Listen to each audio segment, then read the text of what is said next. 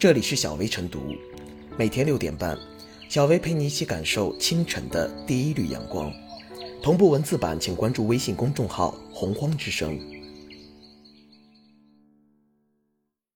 本期导言：近日，男子离婚后被判赔丈母娘十六万带娃费，引发热议。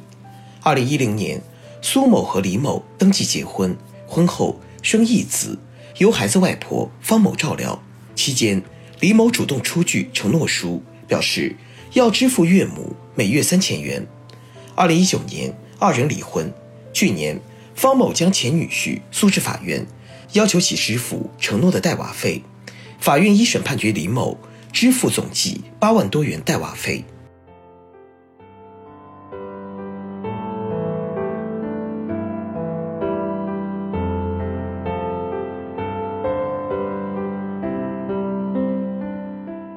判赔丈母娘八万元带娃费的教育意义。对此，一部分人说，李某既然签了承诺书，自然就得按承诺付钱；另一部分人则说，老人带娃属于社会常态，一家人谈钱斤斤计较没有必要。其实，即便李某不签承诺书，也应当给予前岳母应得的报酬。毕竟，父母带娃属于法定义务，外婆带娃不属于法定义务。我们不能把社会习惯当成理所当然。所谓“一尺三寸阴，十有八载功”，母趁儿干卧，儿时母失眠。养育孩子可不是简简单单的喂奶喂饭那么轻易。白天抱娃操劳，晚上陪睡哄娃，处理婴儿屎尿又脏又累，期间还得完成基础的教育任务，承受的精神压力与身体压力可想而知。本该到颐养天年的日子，却又耗费时间养育下一代，的确可敬。在当今的社会氛围下，婚姻中女方承担的育儿责任往往更多一些。要知道，除去婚姻中的法律关系，女婿与岳母之间没有特别的情感纽带。不妨猜想，该起新闻事件中，外婆照顾孩子，目的多数是为给女儿减轻育儿压力，关爱自家女儿大于帮助女婿。女婿支付报酬理所应当，反之，婆婆带娃，媳妇儿支付报酬也十分正常。积极一面看，该起新闻事件引发热议，能让一部分人认识到，老人带娃并非天生责任，任何时候都不能忽视父母长辈的付出，情感上的容忍不能替代金钱上的报酬。育儿夫妻没有承担起责任，自然得承受一定的损失。这既是警醒青年男女关注家庭、关注育儿，也是鼓励老人长辈积极维权、重视自己的权益。诚然，在一般的家庭生活中，家庭成员的付出与索取理不清也扯不断，在表面之下有许许多多的情感支出我们看不到。只不过，既然要理清责任，该谈钱的时候就要谈钱。老人带娃索取酬劳，并非贪财。而是一种承担非义务责任的表达方式，及时告诉孩子爹妈，老人可以带娃，也可以不带娃，别把孩子当成可以随意寄养的宠物。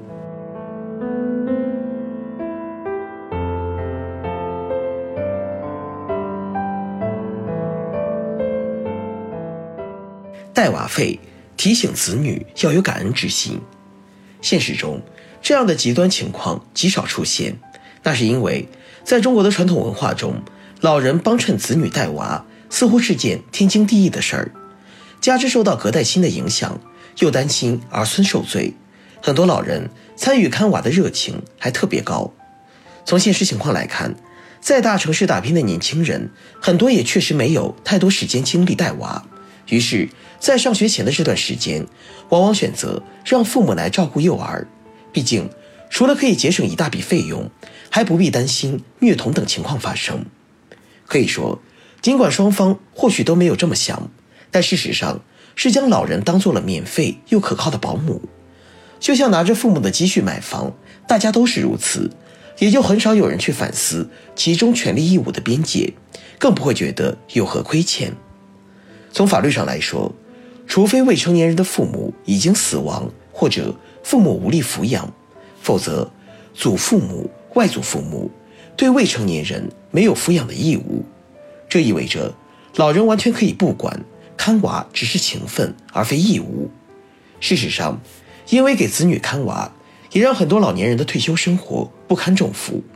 做饭、洗尿布、哄睡、早教，更不必说，如果有多个子女，有的还要了二孩，照顾你还要照顾你的下一代，免费打工还要拿出退休金贴补家用。即使不考虑法律规定，哪怕是老人心甘情愿，作为子女，至少也应当感到羞愧与不安，在体力、精力和金钱上尽可能的减轻他们的负担，如此才更符合事情的本质。对别人的帮助心怀感恩，而不是理所当然，甚至动辄挑剔不满。是亲人不嫁，但没有义务。这样的常识需要通过案例来普法。以新闻中的例子来看，老人或许根本没有打算要这笔带娃费，但由于小两口离婚，加之前女婿曾出具过书面承诺书，他便有了讨要这笔费用的动机。双方的关系成为雇佣关系，并有劳动合同佐证。所以得到了法院的支持。其实，就算是在婚姻内，老人同样可以主张自己的权利。从另一个角度而言，传统文化中，我给你带娃的另一面是你给我养老。可事实上，如今很多老人靠的是退休金，而非子女的完全赡养。因此，无论从哪个角度而言，年轻人都要有一颗感恩的心，既要揣着明白给老人减负。更不能装糊涂、理直气壮的啃老。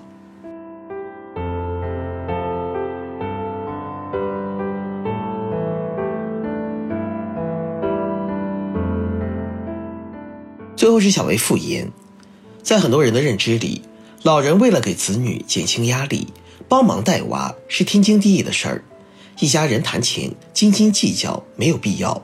但是需要明确的是，赡养老人属于法定义务。老人带娃是情分，而并非义务。我们不能把社会习惯当成理所应当，更不能用带娃来道德绑架老人。老人在颐养天年的年纪，耗费心血养育下下一代，晚辈不能忽视长辈的付出。从这个角度来看，丈母娘获赔八万多元带娃费，也能让一部分人认识到，任何时候都不能忽视父母长辈的付出。情感上的容忍不能替代金钱上的报酬。老人带娃索取酬劳，并非贪财，而是一种承担非义务责任的表达方式。这既警醒青年男女关注家庭、关注育儿，也鼓励老人长辈积极维权，重视自己的权益。